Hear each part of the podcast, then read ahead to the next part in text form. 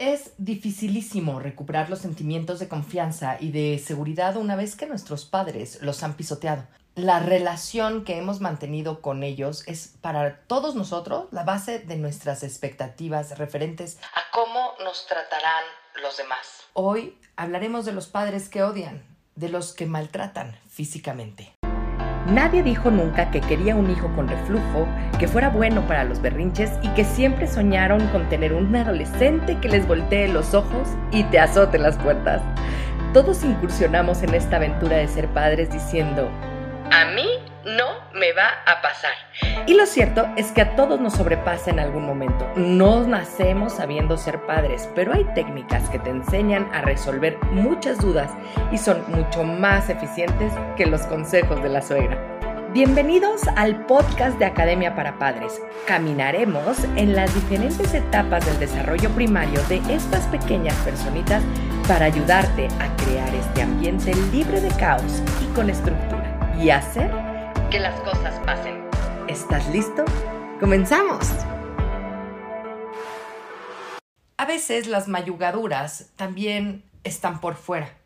Y les voy a relatar tal cual este capítulo del libro de Padres que odian de Susan Forward que está buenísimo. Pues bueno, empecemos con una historia. Me doy cuenta de que continuamente me enojo conmigo misma y de que a veces lloro sin razón alguna. Probablemente sea mi frustración conmigo misma. No puedo dejar de pensar en cómo me hirieron y me humillaron mis padres. Los amigos no me duran mucho. Tengo el hábito de cortar con grupos enteros de amigos al mismo tiempo. Creo que no quiero que lleguen a darse cuenta de lo mala que soy. Kate era una rubia de 40 años, de expresión seria, que trabajaba en el control de calidad de una empresa importante.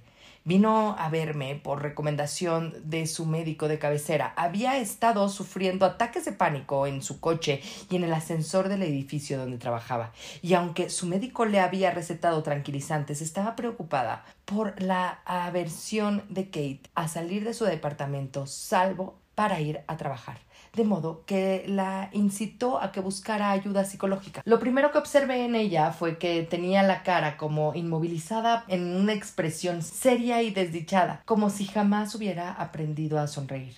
No tardé mucho en descubrir por qué. Crecí en una zona residencial de clase alta, en las afueras de San Luis.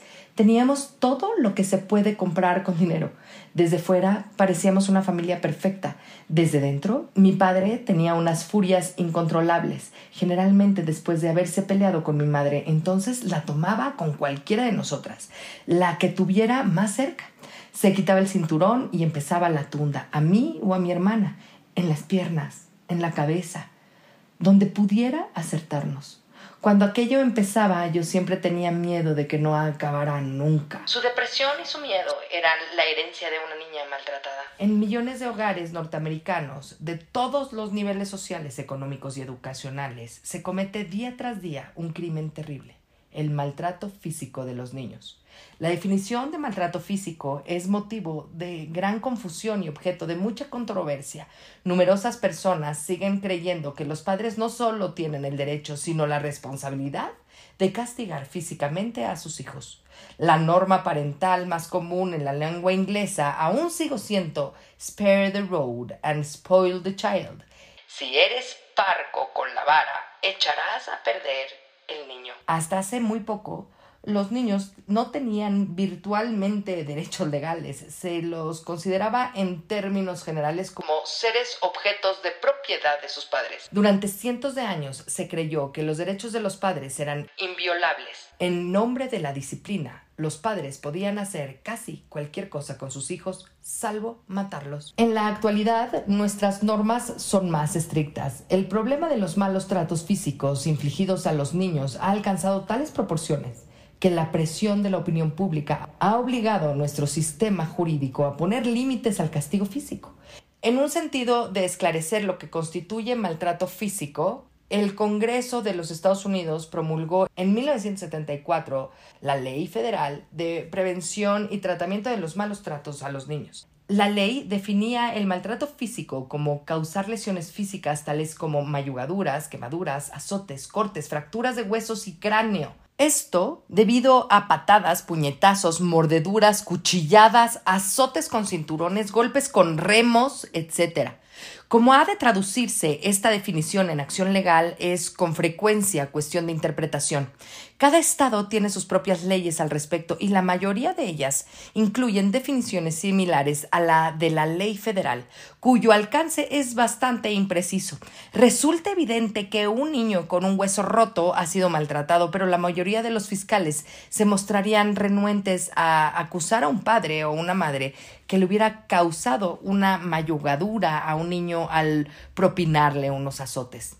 Yo no soy abogada ni policía, pero llevo más de 20 años viendo el sufrimiento que pueden provocar los castigos corporales legales, entre comillas. Por eso tengo mi propia definición de maltrato físico. Cualquier comportamiento que cause a un niño un dolor físico importante, independientemente de que le deje o no marcas. La mayoría de los que tenemos hijos hemos sentido en un momento u otro el impulso de, de darles un golpe. En ocasiones estos sentimientos pueden cobrar mucho más fuerza, especialmente cuando el niño insiste en llorar, ponerse pesado o en desafiarnos. Otras veces no tiene tanto que ver con el comportamiento del niño como con nuestro propio agotamiento o con el nivel de estrés, ansiedad o desdicha que soportamos. Muchos conseguimos resistirnos al impulso de golpear a nuestros hijos, pero lamentablemente muchos padres no pueden controlarse. Aunque en esto solo caben conjeturas, parece como si los padres propensos al maltrato físico compartieran ciertas características.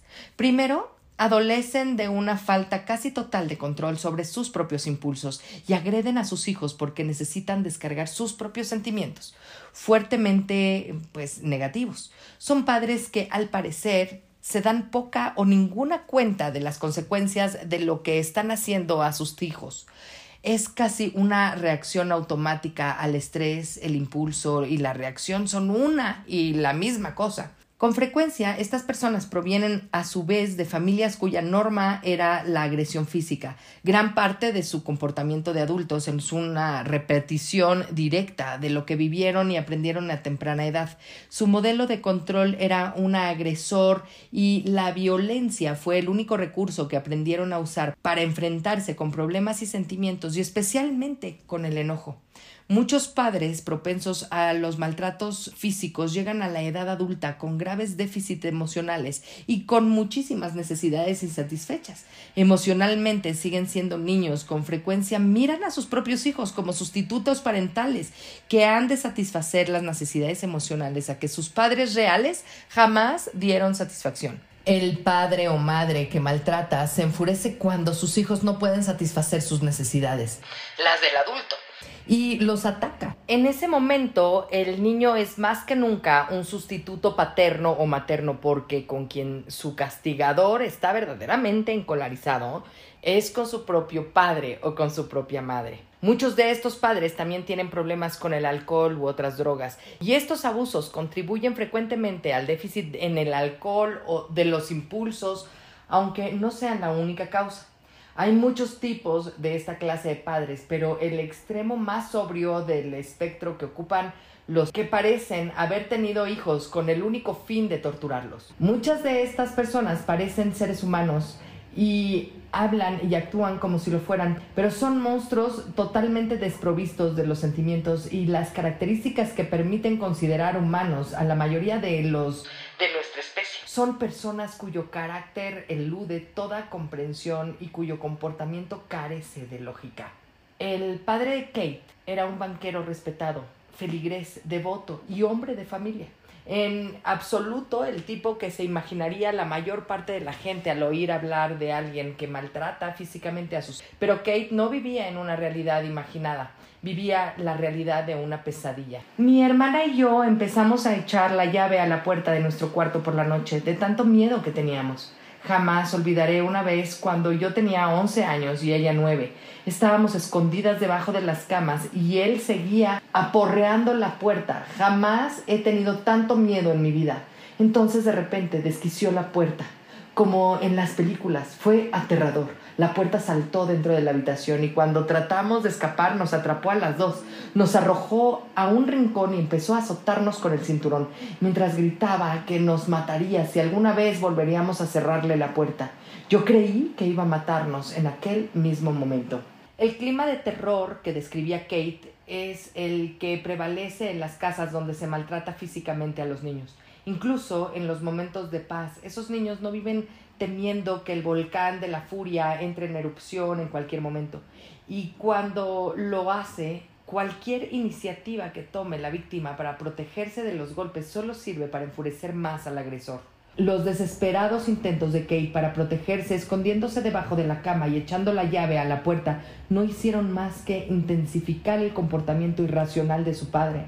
Frente al padre o madre que agrede físicamente no hay lugar seguro donde esconderse, ni manera de escapar, ni protector a quien recurrir. Conocí a Joe, un joven de 27 años, en un seminario que estuve dando en una escuela graduada de psicología, donde él estudiaba para conseguir su máster.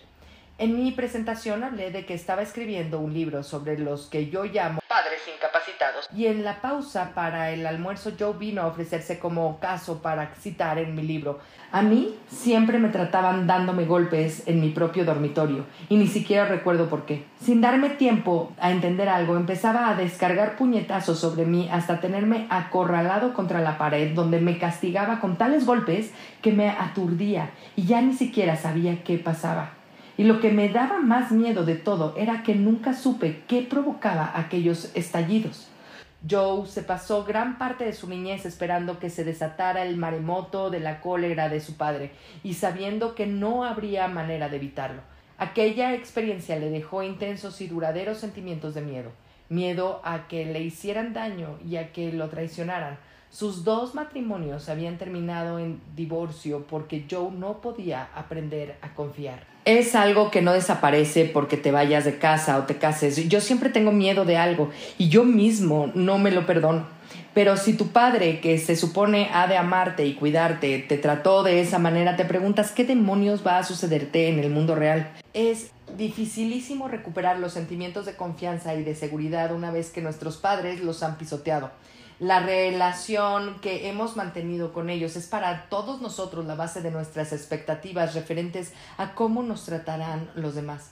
Si aquellas relaciones fueron principalmente fuentes de seguridad emocional y respetuosas de nuestros derechos y de nuestros sentimientos, crecemos esperando que los demás nos traten de la misma manera.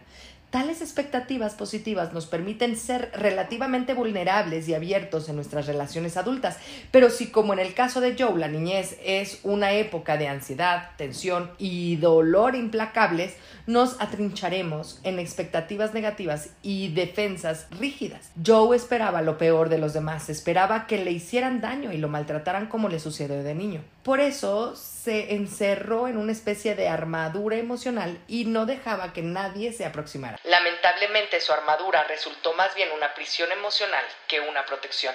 Joe jamás entendió qué ponía en ignición a su padre. Otros padres así necesitan que los entiendan. Después de pegar a sus hijos, les ruegan que los entiendan e incluso que los perdonen, como en el caso de Kate. Recuerdo una tarde especialmente terrible después del almuerzo, cuando mi madre había salido de compras.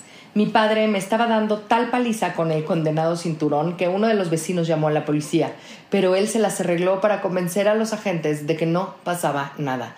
Les dijo que el ruido era de la televisión y se lo creyeron. Yo estaba allí con las lágrimas rodándome por la cara y los brazos llenos de marcas, pero se lo creyeron. ¿Y por qué no? Si mi padre era uno de los hombres más poderosos del mundo de los negocios, pero por lo menos lo calmaron.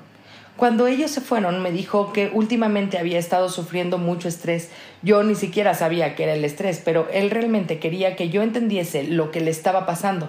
Me contó que mi madre era muy dura con él, que ya no quería dormir con él y que no estaba bien que una mujer no durmiera con su marido. Por eso él tenía tan mal humor todo el tiempo.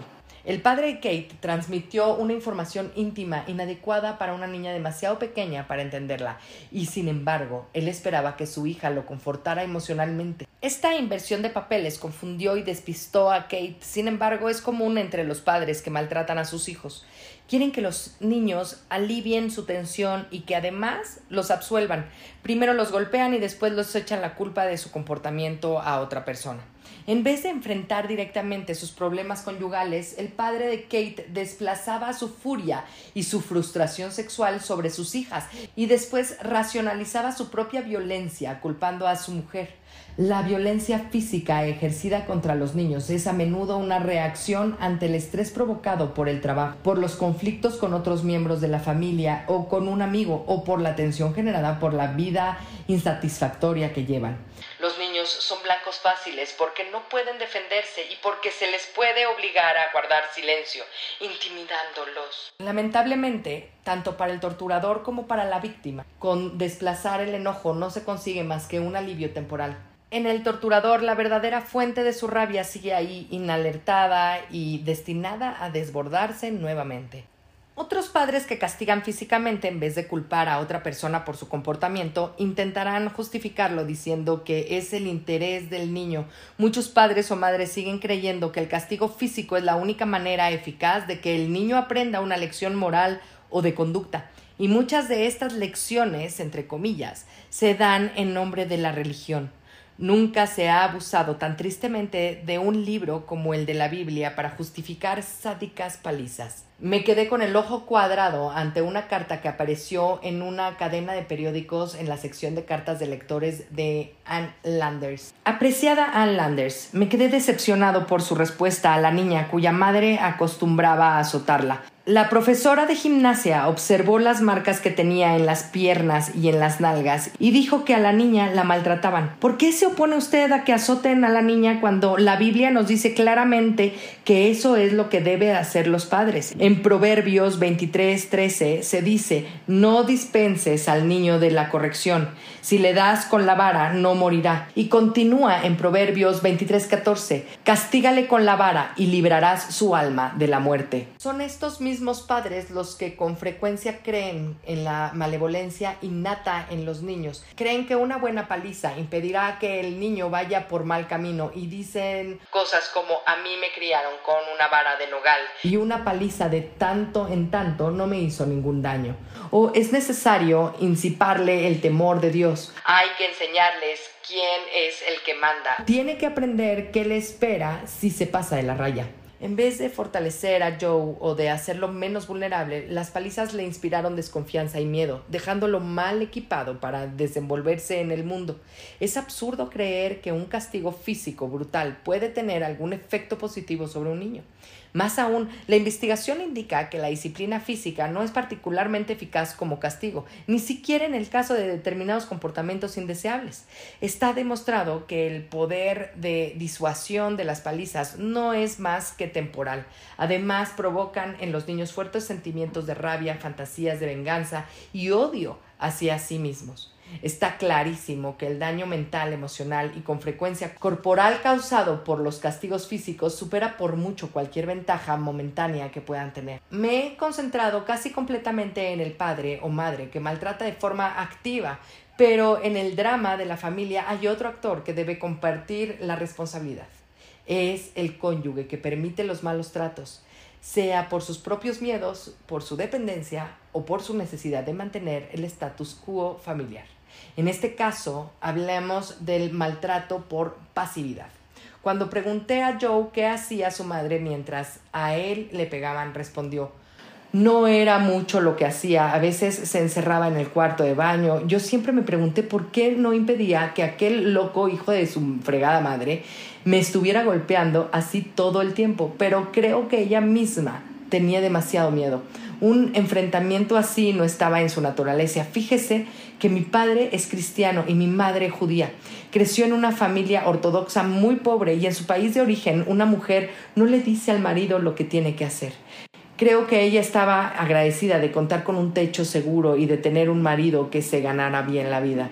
La madre de Joe no pegaba a sus hijos, pero como no los protegía, de esta brutalidad del marido, se hacía cómplice de los malos tratos. En vez de hacer algo por defender a sus hijos, se convirtió ella misma en una niña asustada, desvalida y pasiva ante la violencia de su marido. De hecho, abandonó a su hijo. Además de sentirse aislado y desprotegido, Joe se encontró con una responsabilidad abrumadora. Recuerdo que cuando yo tenía unos 10 años, una noche papá le había dado una paliza terrible a mi madre. A la mañana siguiente yo me levanté muy temprano y lo estaba esperando en la cocina. Si alguna vez vuelves a pegarle a mi mamá, yo te daré con un bate de béisbol. Se limitó a mirarme y se rió. Después volvió arriba a ducharse y se fue al trabajo. Joe había hecho una inversión de roles clásica de los niños maltratados, asumiendo la responsabilidad de proteger a su madre, como si él fuera el padre de la niña. Al dejarse abrumar por el desvalimiento, el padre o madre inactivo puede negar más fácilmente su complicidad silenciosa en los malos tratos, y al asumir una actitud protectora o al racionalizar la inactividad del padre o madre que calla, el niño maltratado puede negar más fácilmente el hecho de que ambos progenitores le han fallado. No hay excusa para que un padre o una madre se mantenga neutral y permita que se agreda a sus hijos. En algunas familias la madre es la parte activa y el padre la pasiva. Los sexos pueden cambiar, pero la dinámica del maltrato pasivo sigue siendo la misma. Muchos hijos adultos disculpan al padre o la madre que no interviene porque lo ven también como una víctima.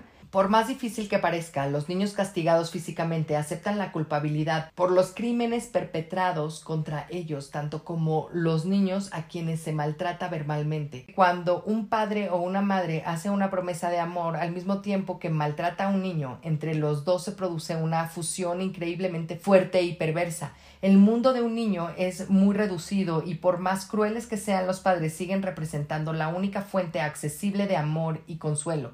El niño se pasa toda su infancia buscando el santo grial del amor parental y esa búsqueda se prolonga en la vida adulta. Dentro de los niños maltratados bulle interminablemente un caldero de cólera. No es posible que a uno lo azoten, lo humillen, lo aterroricen, lo denigren y lo culpen después de haberlo hecho sufrir sin que se enfurezca. Pero un niño así torturado no tiene manera de liberar ese enojo.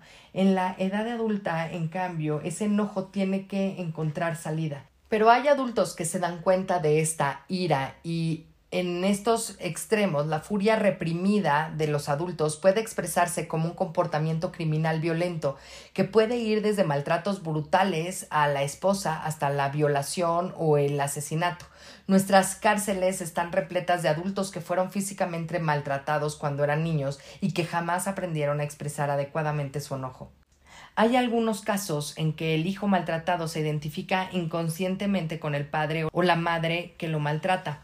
Después de todo, su torturador parece poderoso e invulnerable. La fantasía de los niños maltratados es que si ellos tuvieran esas cualidades serían capaces de defenderse. Entonces, a modo de defensa inconsciente, cultivan alguno de los mismos rezagos de personalidad que más aborrecen en el padre o en la madre contaminante. Aunque se prometen fervientemente que ellos serán distintos, es probable que en situaciones se comporten exactamente igual que sus torturadores, pero este síndrome no está tan difundido como supone la mayoría. Durante muchos años se creyó generalmente que casi todos los niños maltratados se convertían a su vez en padres que maltratan. Después de todo, ese era el único modelo de rol que habían tenido. Pero los estudios actuales cuestionan tales supuestos. La verdad es que no solo bastantes adultos que han sido maltratados se convierten en adultos que no maltratan, sino que algunos de estos padres tienen gran dificultad para aplicar a sus hijos cualquier método disciplinario, incluso los más moderados que no amenazan su integridad física, como rebelión contra el dolor que les fue infligido en su niñez, estos padres retroceden ante la necesidad de poner límites y más aún de imponerlos. Esto también puede tener influencia negativa en la evolución de un niño porque los niños necesitan la seguridad que les dan las fronteras pero el daño causado por una permisividad excesiva es, por lo común, mucho menor que el causado por un padre que castiga físicamente. La buena noticia es que las víctimas adultas de padres que los han castigado físicamente pueden superar el odio de sí mismos, la fusión con sus padres, la cólera bloqueada, los miedos paralizantes y la incapacidad de confiar o de no sentirse seguros. Por favor, los invito a contactarme por si tienen necesidad de poder cuidar a sus hijos de otras maneras. Hay nuevas formas, hay formas ya probadas y comprobadas por muchísimas familias. Atrévete a cambiar. Muchas gracias por comenzar con tu camino al cambio. No dejes de compartir este canal para ayudar a los demás en su educación parental y su sanación propia. Me puedes encontrar en Facebook, Instagram y YouTube como emilyc.daumas y Academia para Padres. Únete a la comunidad para estar más cerca y poder complementar tu camino al orden y la estructura. Hasta la próxima.